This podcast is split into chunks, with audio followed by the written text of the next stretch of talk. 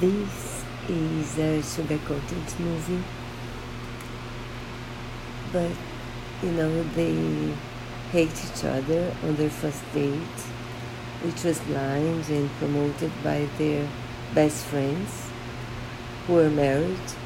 So he was the best friend of the husband, she was the best friend of the the wife.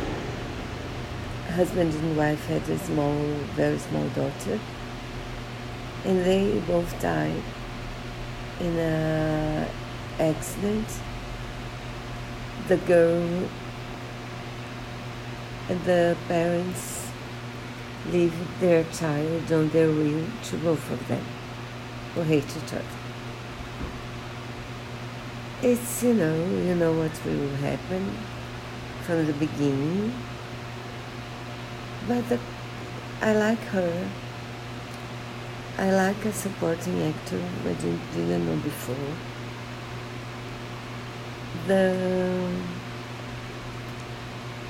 they made the movie in a nice way. It has a good soundtrack.